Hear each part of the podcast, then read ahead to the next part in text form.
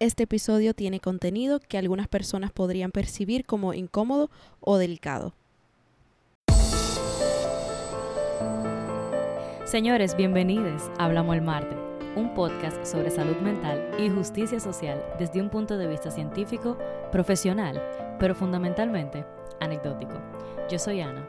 Y yo soy Iva. Y señores, Hablamos el Marte.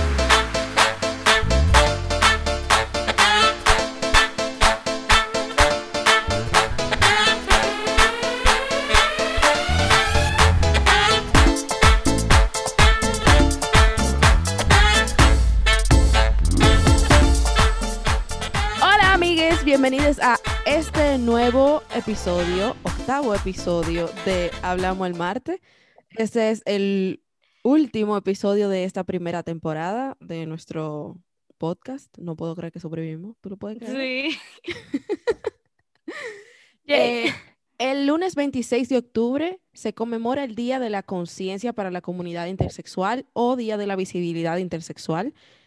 Como les dijimos el episodio pasado, el episodio de hoy lo que vamos a hacer es responder a todas las preguntas que ustedes muy amablemente nos hicieron llegar por nuestro Instagram. Así que muchas gracias antes de empezar por mandarnos sus preguntas y confiar en nosotras realmente.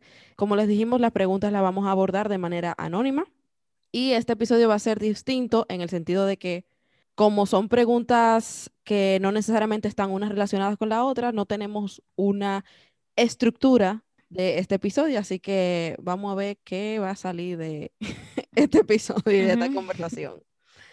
Ah, una pequeña advertencia aquí, dos cosas. Uno, este episodio no es un reemplazo o sustituto de terapia, vaya a terapia si usted puede.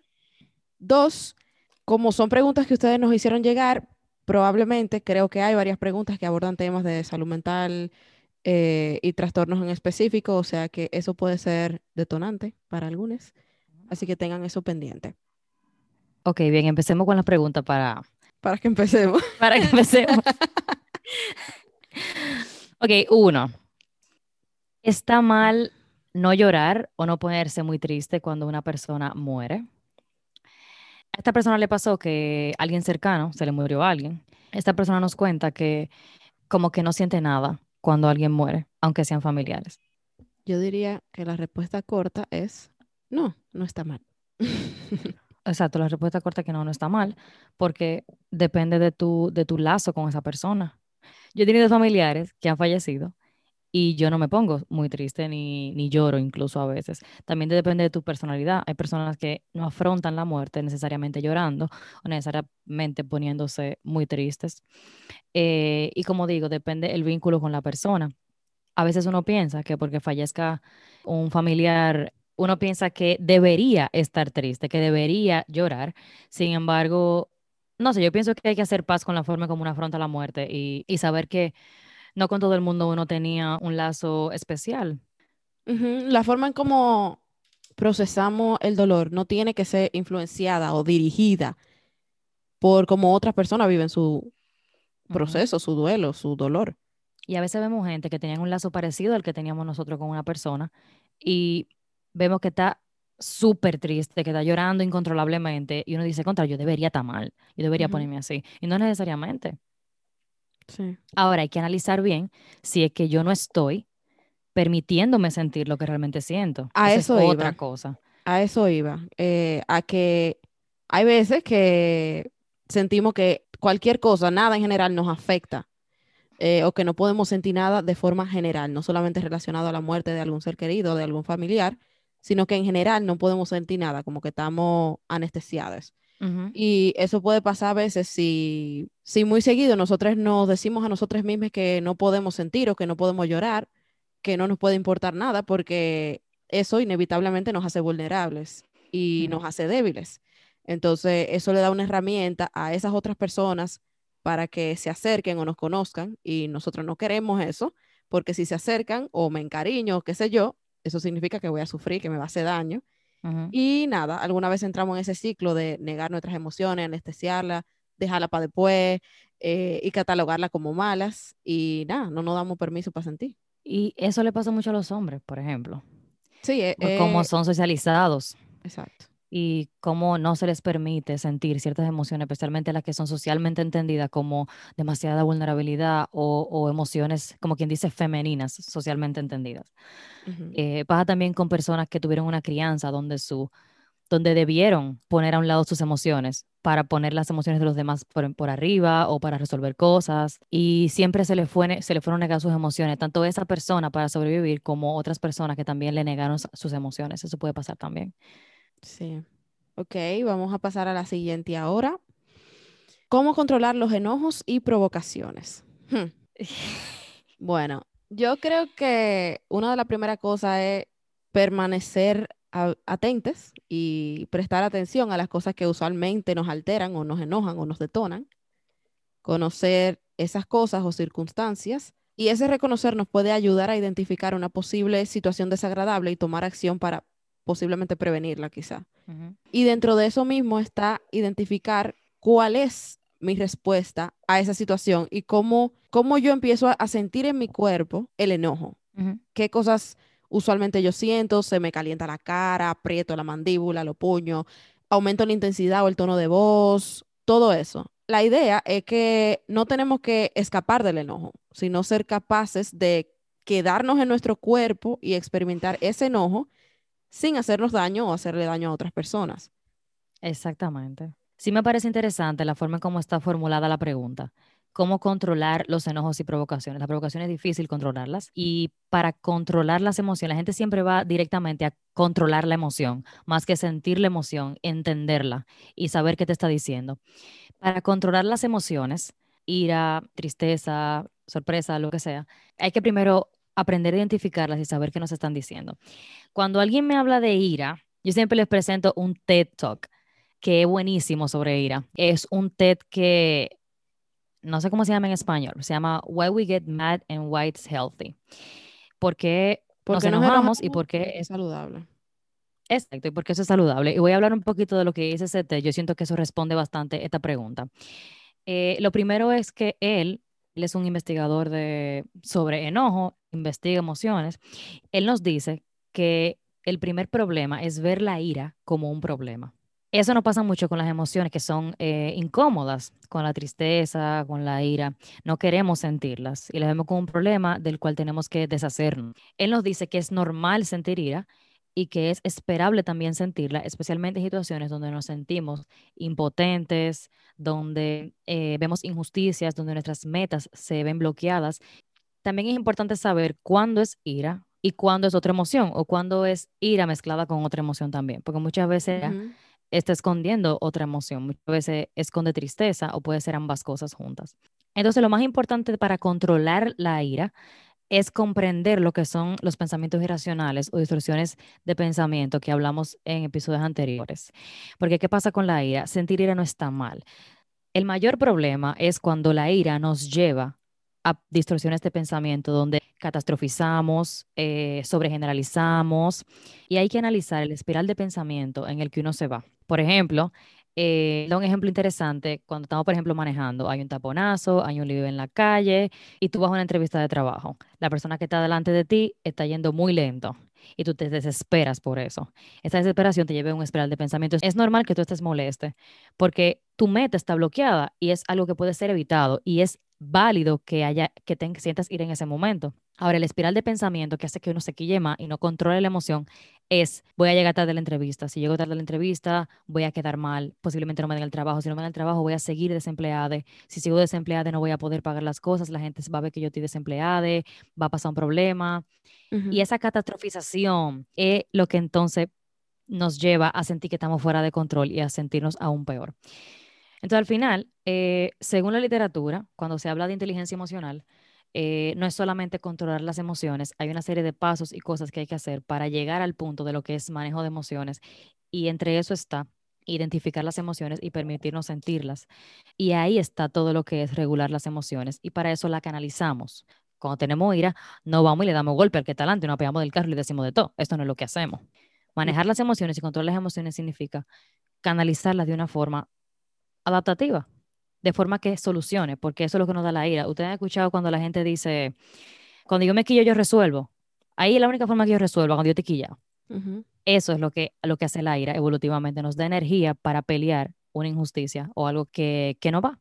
Para agregar a eso que dijo Ana, algunas de las cosas que se podrían hacer como alternativas a entrar al toro para la gente que tengo delante de mí, eh, por favor, tengan paciencia con nosotras. Ustedes pueden escribir o llevar un diario. A ver, depende del rango de, ¿verdad? De enojo. Vamos de abajo para arriba. Pueden llevar un diario para que, qué sé yo, escribir sin filtro, sin preocupación de, que, de cómo la otra persona se va a sentir. Tú simplemente lo estás escribiendo en tu diario personal. Hay ejercicios de respiración también para el manejo de enojo, desahogarse hablando con algún amigo. Llama a alguien. Y quizá para impulsos ya más agresivos, qué sé yo, hay opciones como ir a un lugar privado, gritar en una almohada, apretar hielo en los puños, entrarle a tompar la almohada, obviamente sin hacerte daño ni hacerle daño a nadie, ¿verdad? Y si necesitas un espacio, si tú tienes una situación que es la que te está haciendo enojarte, tú puedes retirarte de esa situación si tú sientes que, ¿verdad? Luego no vas a poder controlarte o lo que sea. Está bien tomarte un tiempo, tomarte un espacio, retirarte de ahí, salir a correr, caminar. Vete, sí, coge la llave, vete. Exacto. Eso respecto a en versión flash, ¿verdad? Manejo del enojo. Siguiente pregunta. ¿Pueden dar ejemplos específicos en los medios donde romanticen los trastornos mentales? Vamos a amanecer, señora. Miren, acuétense. Vamos a repetir qué es romantizar los trastornos mentales. Romantizar los trastornos mentales está dentro de la trivialización de los trastornos mentales y cuando nos referimos a romantizar, queremos decir que se pinta los trastornos mentales como una cualidad positiva, como algo chulo, o sea, como mirar los trastornos mentales desde un punto de vista sensacionalista. Y como algo que te ayuda en tu vida. Como algo, exacto, como algo, como algo bueno, como algo que te ayuda. Ya nosotros habíamos mencionado Split. Sí, eh, ahora Split no exactamente romantiza, pero sí exagera. Es la forma en cómo representa el trastorno de identidad disociativa. No es exactamente romantizarlo, pero es trivializar sí, no lo, no lo pone como es, necesariamente es, porque lo pone como algo terrorífico, exagerado. Hay sí elementos que son ciertos, pero hay elementos que definitivamente no. Yo no voy a superar el hecho de que pusieron a la persona caminando en la pared. Entonces, yo estuve discutiendo este tema con una amiga que a ella le encanta ver películas, le encanta leer, full aficionada del cine y de los libros. Eh, es Rita, ella es una fiel seguidora del podcast, es la que resume los episodios que subimos en las historias y ella misma se llama una de las presidentes del club de fans. Ella me mencionó una eh, serie que se llama The Good Doctor o El Buen Doctor, no sé cómo se dice en español, cómo lo está traducido. Exacto, yo no sé cuál es el nombre oficial como de ello, pero la traducción literal sería El Buen Doctor. The Good Doctor. El Buen Doctor, y pues ponen a esta persona como un genio de la medicina eh, y tiene autismo. Uf, sí, o sea, está, romantizado el trastorno del espectro autista. Otra vez con el, las personas con autismo son genios, es chulísimo. Sí da visibilidad a otras áreas de la vida de personas con autismo. Yo creo que tú me habías mencionado The Big Bang Theory. Mi madre. Como una, una serie así que también la, la romantiza un poco. Sí, es que es muy delicado cuando hay series o películas que abordan temas de salud mental. Es delicado. Y no es que toda la serie de Big Bang Theory, toda la serie, El Buen Doctor, todo. No, obviamente hay cosas a las que ellos les dan visibilidad y son acertadas. Yo diría que gran parte de la cobertura también que se le da al trastorno obsesivo compulsivo en, en programas de noticias y cosas así, la cobertura también es bastante romantizada. Sí. Y yo he visto varias puestas en escena, no todas, hay algunas que son muy buenas, pero hay varias puestas en escena de la obra que se llama Tok Tok. Ah, sí. Que había una película o es una serie. Hay una película, pero hay, hay una obra de teatro. Creo que originalmente era una obra de teatro. No estoy segura. No me citen en esto. Pero yo creo que inicialmente era una obra. Y hay varias puestas en escena que lo hacen muy bien, pero hay otras que, sinceramente, es un desastre. Wow. Ese sí lo romantizan, de verdad. Está la, la serie esta, 13 Reasons Why, que dentro de todos los problemas que tiene esa serie, Gracias. la romantización, Y está la escena, la Sí, pero- verdadera escena. no, no, esa escena, vamos a no entre ese tema. Yo la tuve que dejar de ver. Yo no llegué a la escena. Dios mío. Siguiente pregunta, ¿cómo ustedes definirían un trastorno disociativo? Va, te la dejo. La verdad es que yo me fui en una, buscando información acerca de este trastorno. A ver, este es un trastorno muy complejo, eh, parte de los trastornos disociativos. Yo creo que de forma muy simplificada, yo lo describiría como un trastorno en el que las personas experimentan dos o más estados de personalidad y las personas pueden tener también una sensación de depersonalización o en español, pueden tener una sensación de que están fuera de su propio cuerpo o están viendo las cosas pasando, pero no necesariamente están tomando un papel activo en eso que está pasando en su vida. Esto es lo que anteriormente se le llamaba trastorno de personalidad múltiple, pero ya se hizo el cambio a trastorno Ujú. disociativo o de identidad disociativa. También muchas veces personas con este diagnóstico experimentan amnesia, eh, es decir, problemas para recordar cosas de su vida, ya sea memorias de la infancia o cosas de su día a día. ¿Por qué? Lo primero que tenemos que entender es que este trastorno surge a partir de un trauma. Es una respuesta a un trauma. La única forma en la que esta persona puede sobrevivir a este trauma es creando un estado de personalidad separado de la personalidad principal, por así decirlo, que sea en muchas ocasiones quien guarda las memorias y la experiencia del trauma o los traumas. Yo sé que eso suena como raro, como complicado, pero es el caso. Y es el caso también que distintos estados de personalidad es como si fueran, bueno, no es como si fueran, son personas completamente diferentes.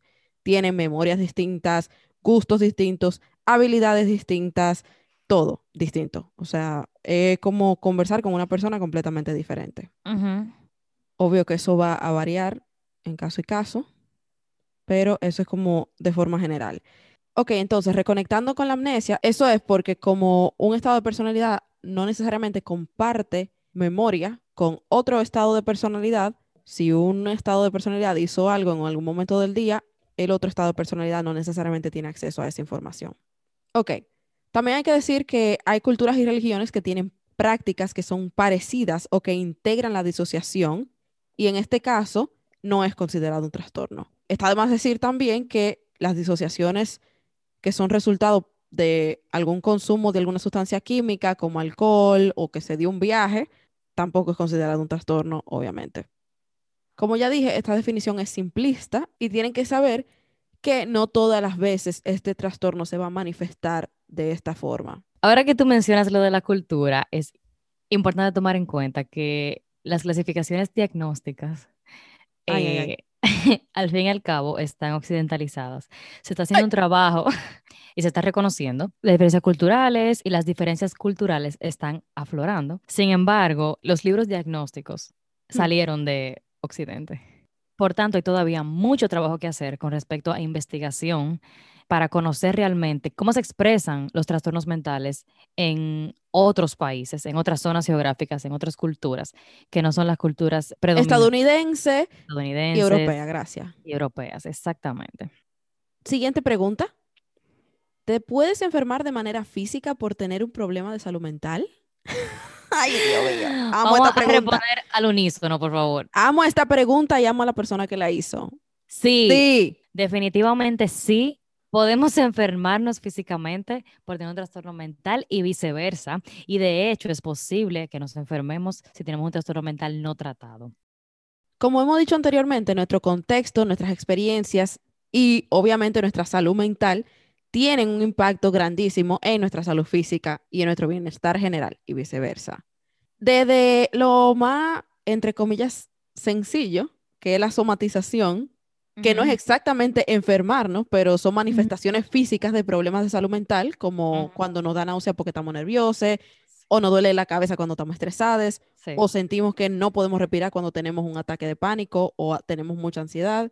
Y luego ya hay toda un área de investigación, que eso es lo que yo me estoy entrenando ahora mismo en mis estudios de posgrado, que trabaja con ver cómo esas experiencias y cómo esas emociones y nuestra salud mental en general impacta desde nuestra salud cardiovascular hasta nuestro cerebro.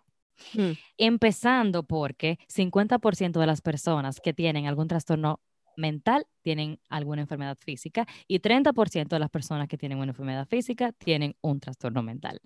Y por ahí va la comorbilidad. Cuando se combinan estas dos cosas, la gente se le hace más difícil manejar las consecuencias de, de su condición, las cuales son peores luego. Y aún así, todavía hay servicios de salud que separan el cuidado de mental y el cuidado, y el cuidado físico, que de hecho es lo que insisto, y es que, bueno, en atención primaria o cualquier tipo de servicio de, de condiciones físicas debe también dar un seguimiento y hacer pruebas de trastornos mentales, especialmente por cómo la ciencia ha dicho y redicho la comorbilidad de trastornos, como por ejemplo, cuando una persona tiene esquizofrenia, puede tener disfunciones sexuales, problemas dentales, problemas de la piel, dermatitis, obesidad, diabetes, hipertensión, VIH, intestino irritable, osteoporosis, apnea del sueño, todo eso es comórbido con la esquizofrenia. De hecho, no solamente enfermarse, o sea, tener enfermedades físicas, sino también la expectativa de vida de las personas con trastornos mentales se reduce. Por ejemplo, hombres con esquizofrenia, que es del que estamos hablando, mueren 20 años antes que la expectativa de vida. Y la expectativa de vida para una persona con un trastorno mental grave es entre 15 y 20 años, menos que una persona que no tiene un trastorno mental. Todo eso lo dice la ciencia. No se sabe bien por qué es que mueren primero. Se piensa que es por un tema de estilo de vida, pero eh, dicen también que es por inequidades en el acceso a salud. Obviamente.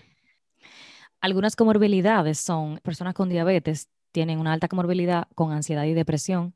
Las personas con problemas cardiovasculares tienen una gran prevalencia de depresión. Personas con problemas pulmonares tienen una gran prevalencia de pánico y ansiedad. Y las personas con VIH tienen una gran prevalencia de depresión, especialmente, no solamente lo dice la ciencia, sino también lo que he visto en mi trabajo, la gran comorbilidad que hay entre o sea, en las personas que viven con VIH en depresión, que de hecho se hizo lo que, insisto, que es hacer pruebas de depresión a todas las personas que van al servicio a recibir atención por VIH, de forma que se pueda dar una atención integral. Así que sí, defi- definitivamente una persona con un trastorno mental puede enfermarse eh, físicamente y hay una relación bidireccional entre trastornos mentales y enfermedades físicas.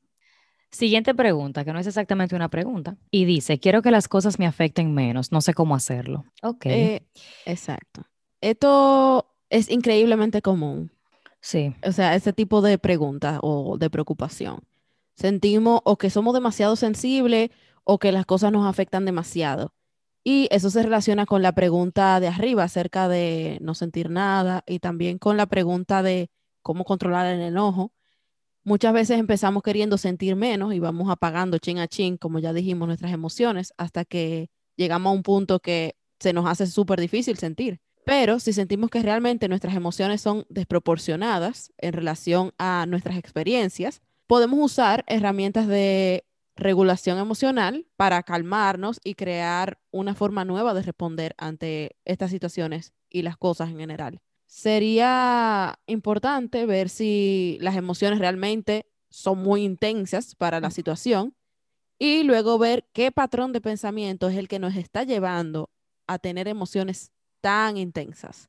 Para eso, otra vez, el diario, tienen que tener paciencia con nosotras. Yo sé que a la gente no le gusta, pero llevar un diario funciona para ver cuáles suelen ser las cosas que nos afectan más o qué estamos pensando que nos lleva a esas emociones tan grandes e intensas y así poder trabajar en cambiar la forma en la que pensamos respecto a esas experiencias y así tener respuestas emocionales que se alineen mejor con las circunstancias.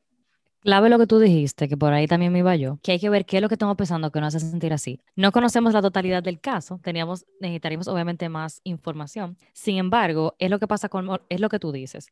Muchas veces sentimos que no deberíamos sentirnos mal o que las cosas no deberían afectarnos. Muchas veces hay gente que quiere afrontar las cosas como una roca y que las cosas simplemente no le afecten y simplemente debería saber controlar sus emociones o debería afrontarlo de una manera pacífica, cuando hay cosas que simplemente no se pueden afrontar de una manera pacífica y hay cosas que generan emociones en nosotros y eso no está mal.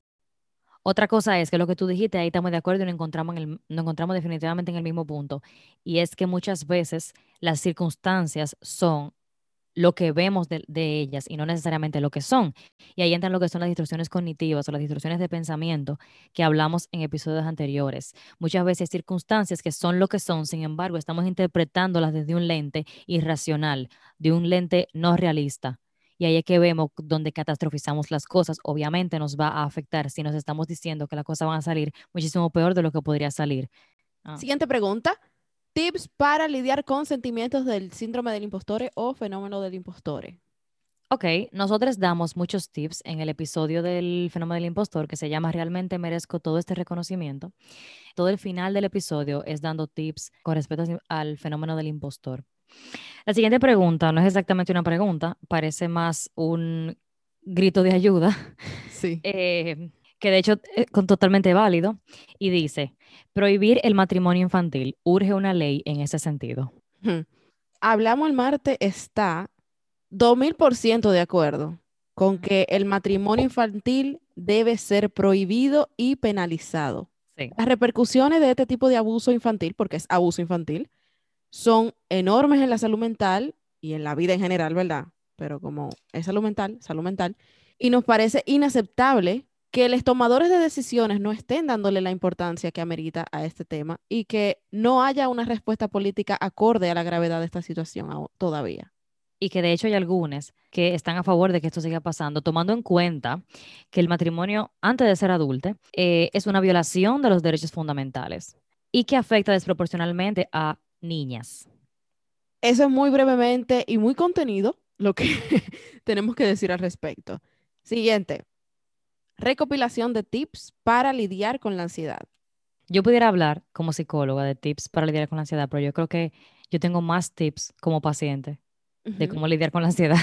Igual. Cosas que he aprendido en terapia. Uno, entender que no hay nivel cero de ansiedad. Yo lo dije ya en, la, en el episodio, un episodio anterior. Eh, la ansiedad es importante, es necesaria, ciertos niveles. Ahora, para lidiar con ansiedad eh, o niveles desproporcionados de ansiedad, uno es comprender cuál es esa espiral de pensamiento en el que nos estamos yendo, cuáles son esas distorsiones eh, de pensamiento, catastrofizamos, sobregeneralizamos, que están haciendo que nuestra ansiedad aumente. definitivamente, si es una ansiedad patológica, lo ideal es buscar ayuda e ir a psicoterapia. Ok, cosas que se pueden hacer en tu casa, técnicas de respiración, definitivamente ayudan. No necesariamente te van a curar la ansiedad y pueden que no te funcionen en el momento. Sin embargo, una no pierde nada intentándolo. Técnicas de respiración. Una vez el cuerpo está relajado, le manda el mensaje a la mente de que no hay necesariamente una alerta. Entonces, respirar, estando consciente de la respiración, eso ayuda bastante. Tensar y destensar los músculos también ayuda porque uno no se da cuenta cuando los músculos están tensos muchas veces. Así que ir relajando los músculos de la cabeza a los pies le va a mandar el mensaje a la mente de que no hay un peligro tan enorme como nosotros pensamos. Hay muchas más cosas, pero yo creo que eh, en, en próximos episodios donde hablemos ya profundamente sobre la ansiedad, vamos a poder dar más tips sobre esto. Pero si tú sientes que tu ansiedad te sobrepasa, lo ideal es buscar ayuda. Sí de acuerdo. Siguiente pregunta. De acuerdo a su criterio y experiencia profesional, ¿cuáles políticas públicas podrían introducirse para crear conciencia y eliminar el estigma de la salud mental en República Dominicana? Tenemos una pregunta parecida a esa también, que vamos a decirlo ahora mismo, que dice, ¿cuáles buenas prácticas de políticas públicas creen que podamos implementar en nuestro país para concientizar sobre el tema de salud mental? ok, yo voy a empezar porque yo estoy segura que Ana tiene muchas cosas que decir. Ni tanto. Eh, todas.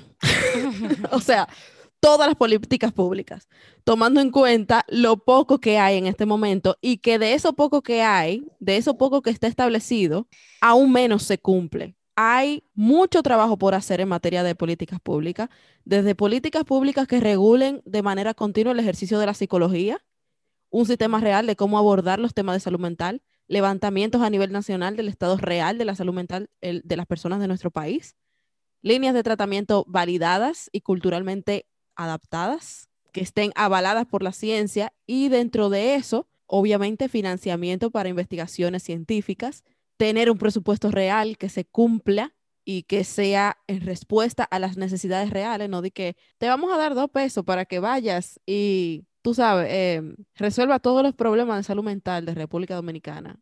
Hay un montón, o sea, hay un montón de políticas públicas que deben ser introducidas.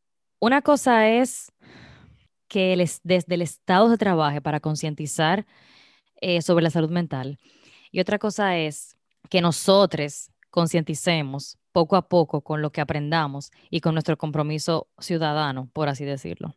Ese es uno. Ahora, lo que le corresponde al Estado, si bien es cierto que empieza por un tema de inversión, en República Dominicana se invierte mucho menos de un 1% en salud mental y esto definitivamente no es suficiente para la demanda de trastornos mentales que hay en nuestro país. ¿Cómo el Estado responde a los trastornos mentales? Le dice al pueblo la importancia de estos. Si no se invierte lo suficiente, si no se habla de estos, si no se, si no se hacen programas suficientes, programas de calidad, pues entonces el pueblo entiende que no hay prioridad. Asimismo, viceversa. Entonces, ¿qué políticas públicas? Uno, ahora mismo es importante tomar en cuenta que la Ley General de Igualdad y No Discriminación, el anteproyecto, fue remitido a la Comisión Permanente de Derechos Humanos para su estudio, lo cual es una excelente noticia y esto va a impulsar lo que es la salud mental, tomando en cuenta que eso es el medio entre justicia social y salud mental. En República Dominicana tenemos un plan de salud mental que salió en el 2019 que se supone que se está implementando.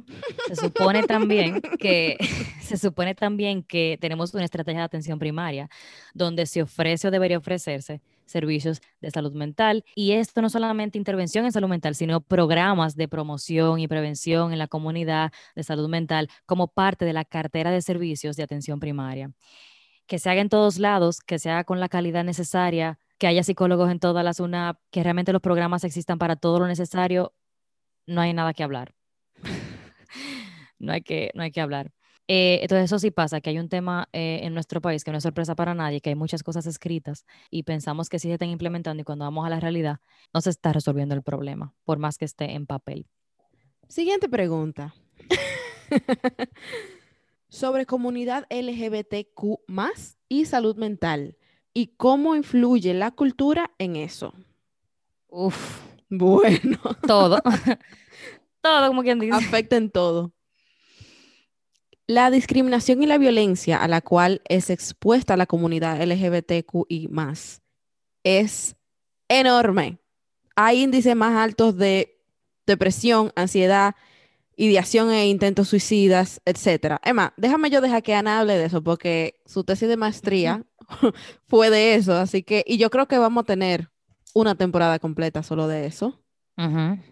Ok, lo primero es que hay que ser muy delicado al momento de referirnos a comunidad LGBT. Primero porque no, no estoy muy segura de decirle comunidad o hablar de población LGBT. Gracias a las diferencias, que fue justamente esto mi tesis, porque insisto en que las diferentes identidades son muy diferentes entre sí. Y la forma en cómo, en cómo conceptualizamos lo LGBT es una forma medio heterosexista de, de, poner todo lo que no es heterosexual en un solo saco. Cuando, o heterocéntrica.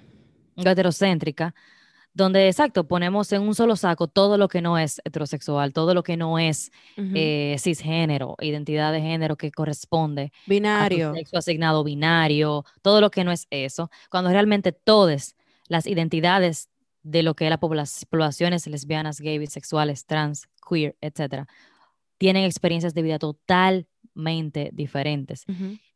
Incluso el mismo tipo de discriminación que reciben, que sí lo encontré, me lo encontré haciendo mi proyecto, es totalmente diferente. Sí. Y sus preocupaciones, sus preocupaciones que tienen que ver con, con su identidad sexual, son totalmente diferentes. Y dicen, acá, pero que, ¿cómo es posible que, que, que están metidos en un mismo saco? Claro. Entonces, sí, lo que es salud mental en población LGBT, yo entiendo que lo primero que hay que hacer es no verlo como solamente población LGBT, sino hablar de personas lesbianas, personas bisexuales, personas gays, personas trans y mujeres trans y hombres trans, diferente. eh, y personas no binarias, personas queer, y no meterlo todo junto. No es lo mismo tú tener una orientación sexual diferente al heterosexual y tú tener una identidad de género diferente a la esperada tradicionalmente, socialmente.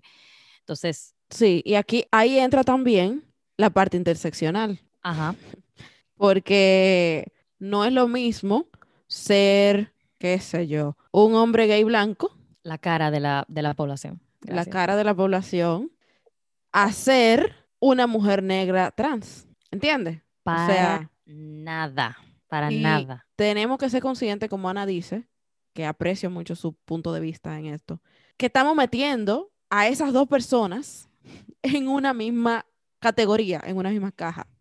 Si no somos conscientes de esas diferencias dentro de esa caja, la caja realmente no nos sirve. La caja lo, lo que nos está diciendo es, esto no es normal porque no es hetero, Exacto, exacto. no es binario. Y ya, vamos a tirar todo eso ahí. Y todos son iguales porque son raros. Exacto. Y ya, bye. No. Así que sí, si tú tienes una persona cercana que es LGBTQ, acércate, que es muy probable que esté lidiando con, con su salud mental. Muy probable. Ok, la siguiente pregunta dice, es respecto a mi episodio favorito, el 2. No es una pregunta, pero sí pueden hablar más del tema. El episodio 2 es, ¿realmente puedo estar saludable teniendo una condición física, una condición médica? Es un tema que causa bastante controversia, de hecho. Y volvemos a las experiencias individuales y la experiencia de cada quien. Y si para ti tú estás saludable, tú estás saludable, puedes manejar la situación, puedes manejar la situación. Y si no, pues no. y yo creo que fluctúa también. Porque dentro de mi experiencia personal hay días y hay días. Mm, O sea, hay días que yo estoy, hay días en los que para mí es imposible olvidar Ajá. o centrarme en otra cosa que no sea mi condición crónica. Y hay Sí. otros días en que obviamente no se me olvida, pero no es el centro de mi día. Ok. Funciono normal, hago lo que tengo que hacer, hago lo que quiero hacer.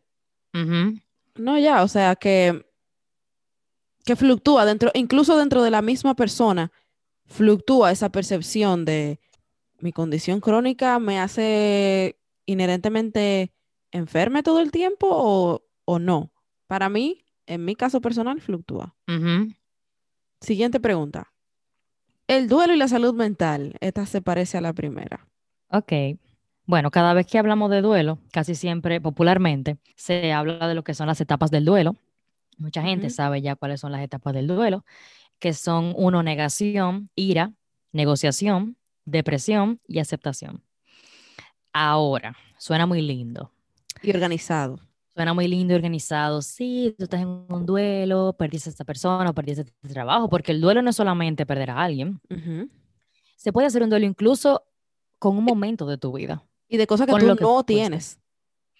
de cosas que tú no tienes, y se puede hacer un duelo incluso te diagnostican una enfermedad crónica y tú haces un duelo. No me digas. Entonces, eso es lo primero, entender que hay muchos tipos de duelo, no solamente cuando perdemos a alguien, es uno. Y dos, el duelo no es tan bonito como negación, ira, depresión, negociación, aceptación. Eh, muchas veces uno va para adelante, uno va para atrás, uno va para adelante, uno va para atrás. Y lo más, más importante, que es lo que yo siempre me digo y le digo a las personas que están en duelo alrededor de mí, es que no hay atajos para el duelo. No se puede evitar el duelo. No hay atajos. O sea, una no quiere sentirse mal, uno quiere no seguir sintiendo ese vacío porque es una sensación horrenda. Sin embargo, por más que intentemos distraernos o, postergarlo o, o tratar de no pensar en eso, no hay atajos para el duelo. El duelo hay que vivirlo. Eso es lo primero. Y en eso mismo que está diciendo Ana, hay que dejar claro que las etapas del duelo no se manifiestan de la misma forma para todo el mundo y no se manifiestan de manera tan organizada como lo enlistamos al principio. Una etapa se puede solapar con la otra. Algunas personas pueden tener otro orden y pasar por todas las etapas, o algunas personas pueden saltarse etapas. Varía bastante de Sí. persona a persona. Ahora, también existe el duelo patológico Ajá. O eh, complejo. que es una respuesta más complicada y que muchas veces requiere intervención de una persona que sea profesional de la salud mental para ayudar a la persona a procesar la pérdida de una manera más apropiada y de la forma más adaptativa posible, porque recordemos que como Ana dijo, el duelo es una respuesta normal, es una respuesta adaptativa incluso que nos ayuda a procesar y a asimilar lo que sucedió y nos sirve para replantear nuestra realidad sin esa persona o sin eso que teníamos y ya no. Siguiente pregunta. Los primeros síntomas de la depresión y ansiedad para detectarla a tiempo y buscar ayuda. Tengo un amigo que creo que está empezando como yo y no sé cómo hacerlo abrir. Ok, lo primero es, tengo un amigo que creo que está empezando como yo. Quiere decir que estamos teniendo dos personas que están lidiando con depresión y ansiedad, o será que tal vez quien nos hizo esta pregunta ya ha lidiado con depresión y ansiedad y por eso se está dando cuenta que, su amigo eh, está así. Creo que hablamos un poco de esto en el episodio de cómo ayudar a alguien que se siente mal. Sí. Y es un poco, es un poco eso. Algunos de los síntomas son dejar de hacer cosas que la persona anteriormente disfrutaba, un discurso relacionado a desesperanza o autoconcepto negativo, es decir, una percepción de sí misma negativa, cambios en patrones del sueño y alimentación, evitar situaciones sociales o reuniones con amigos o familiares que anteriormente la persona disfrutaba normalmente. ¿Qué pasa en la ansiedad también? Sí, todos esos son indicios que si prestamos atención podemos identificarlas desde relativamente temprano realmente en la, en, en la depresión e incluso en ansiedad porque se solapan un poco ahí los síntomas. Y yo creo que esta persona que nos hace esta pregunta está observando, como tú dices, porque si dice, yo, mi amigo creo que está empezando, es porque hay algo que, que, te da una señal de alerta, especialmente si ya tú eres una persona que conoces eh, lo que es vivir con depresión y ansiedad. Con el tema de ansiedad, lo que más te ayuda a detectar eh, niveles de ansiedad demasiado altos se demuestra en el cuerpo agitación, sudoración, nerviosismo frecuente, intenso, desproporcional a, la, circunstancia. No me concentro, me duele demasiado la barriga, eh, me está dando náusea, evito, evito cosas, como tú decías. Sí son motivos diferentes en la depresión y la ansiedad, pero aún así estoy evitando situaciones. Darle vueltas a las cosas, sobrepensar demasiado, le doy vuelta, le doy vuelta, le doy vuelta a la misma cosa. Ya, yo creo que más que nada son y respecto a no saber cómo hacerlo abrir, en el caso de este amigo, otra vez vuelvo a, referenciar el episodio de cómo ayudar a alguien que se siente mal. Recordemos que lo más que podemos hacer es dejarle claro a la persona que estamos ahí, que estamos notando que quizá la persona le está pasando mal y que queremos ayudar. Más de ahí no podemos hacer y también tenemos que recordar que esa ayuda no necesariamente va a venir de nosotros. Podemos ayudar a la persona a encontrar esa ayuda, pero la persona no tiene que necesariamente abrirse con nosotros. Totalmente, y hay personas que no quieren hablar y entender que que esa persona se abra es una necesidad tuya y no necesariamente una necesidad de esa persona. Siguiente pregunta. ¿Cómo introducir el tema de salud mental a personas que consideran que eso no es importante? Yo tengo eh, dos opiniones. La primera es bastante controversial tenemos una necesidad de imponer lo que para nosotros es importante en los demás. Para Ivy y para mí, la salud mental es prioritaria y va, va primero que muchísimas cosas. Y es sumamente importante, definitivamente. Sin embargo, ¿cómo introducir el tema de salud mental a una persona que no, que entiende que eso no es importante? ¿Para qué quieres hacerlo? ¿Cuál es tu motivación de hacer entender a esta persona que la salud mental es importante? Una cosa es que esta persona esté sufriendo de un trastorno mental o esté sufriendo mentalmente y tú entiendas que es importante para esa persona buscar ayuda porque está poniendo en peligro su vida, la vida de otra persona, pero para nosotros una persona que, que no muestra interés alguno en, en lo que es salud mental, no nos vamos a, ir de boca intentando convencerle. Entonces, lo primero es para qué quieres convencer a esa persona de que la salud mental es importante. Otra cosa también es, además de que esa persona esté sufriendo o no de algún trastorno, alguna necesidad de salud mental, da la opción también de si esa persona toma decisiones por otra persona que está sufriendo ah, ese problema de salud mental o es una persona que toma decisiones macro, alguien que tiene una responsabilidad política, por así decirlo, pues obviamente en, en esos casos sí tendría que estar claro de que es algo fundamental y que todo el mundo debería tener acceso a salud mental. Salud mental, claro. Entonces, lo último es que lo que dice la ciencia es que la forma más efectiva para que las personas tomen conciencia con respecto al tema de salud mental es conociendo a alguien cercano que esté sufriendo de un tema de salud mental, algún ser querido. Porque, ¿qué está escondiendo que a una persona no le importen los temas de salud mental o no los considere importantes? Eso es estigma. Entonces, para reducir el estigma, lo que dice la ciencia es que lo mejor, lo mejor es no necesariamente educación, sino tener a alguien cercano que esté viviendo eso o vivirlo en carne propia. Sí, yo creo que esta pregunta se relaciona con la siguiente un poco. Ajá.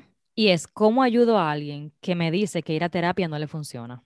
Esto lo hablamos en el episodio de, de cómo ayudo a alguien que se siente mal, ¿verdad? Sí, y es más de lo mismo realmente. Explora qué cosas no le funcionan de ir a terapia. Uno. Hay muchas veces también dos que la gente se queda con una sola experiencia de ir a terapia, con una mala primera experiencia. Y muchas veces nuestra primera experiencia en terapia no necesariamente es la mejor. Mi primera experiencia en terapia no fue para nada la mejor. Yo fácilmente me quedé con ganas de no ir, pero como Mi primera experiencia en terapia fue horrible. Total.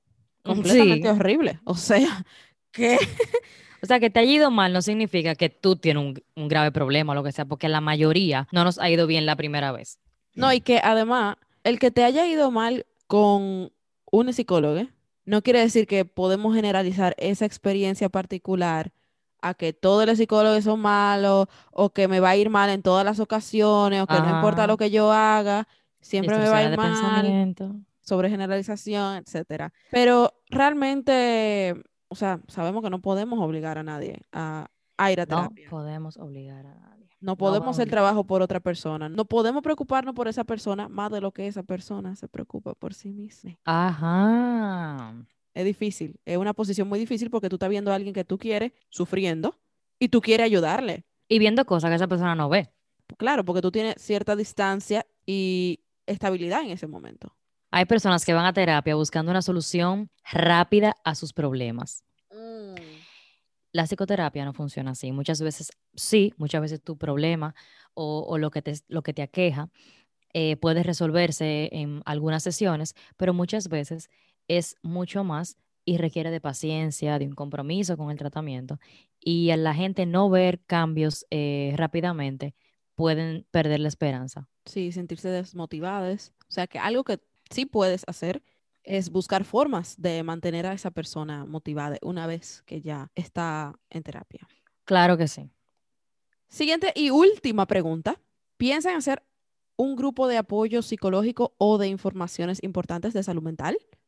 Definitivamente está dentro de nuestros objetivos a medio y largo plazo crear un grupo de apoyo psicológico. Nuestro grupo de Facebook ha sido nuestro primer intento, nuestro primer esfuerzo en ese sentido. Y respecto a informaciones importantes, por ahora nos hemos mantenido en las redes sociales y en el podcast, pero indudablemente también es parte de nuestros objetivos diseñar una estrategia más efectiva de informar respecto a temas de salud mental. Eso viene. Y el grupo de apoyo, sí tenemos planes macabros de hacerlo de manera presencial si bien es cierto que no queremos exponer a nadie con el tema de, del COVID-19, pero una vez se pueda o con las medidas necesarias, sí es muy probable que a mediano plazo tengamos un grupo de apoyo o varios grupos de apoyo dependiendo de, de la necesidad de cada quien. Ya tú sabes, no están metiendo al medio esta gente aquí. Estén atentos. Estén atentos. Ya terminamos, estas son todas las preguntas. Definitivamente dieron mucho de qué hablar podíamos ir en una en cada pregunta. Lo que hicimos fue hacerlo bien, bien corto. Sí, nos gustaría sentarnos a hablar de, la, de cada pregunta, específicamente porque... Que esta es nuestra versión de corto. Nuestra versión de corto. Nos despedimos oficialmente de esta temporada de salud mental. La mm. primera temporada. Agradecemos infinitamente a todo el que nos escuchó durante estos dos meses. Estamos inmensamente agradecidas, de hecho. Gracias, gracias, gracias. Gracias, eh, gracias por la confianza también de, de, mandarnos preguntas. Gracias por también tener la confianza en nosotros y escucharnos y hacernos caso de lo que estamos diciendo. O sea, dedicarnos ese tiempo y permitirnos pasar estos minutos con ustedes para nosotros realmente es muy importante y es algo que no, no, no lo cogemos relajo. No, para nada. El compromiso es real. Dile. La diles, diles. siguiente temporada, para la segunda temporada vamos a hablar de interseccionalidad y cómo esto afecta nuestra experiencia de vida y nuestra experiencia de salud mental.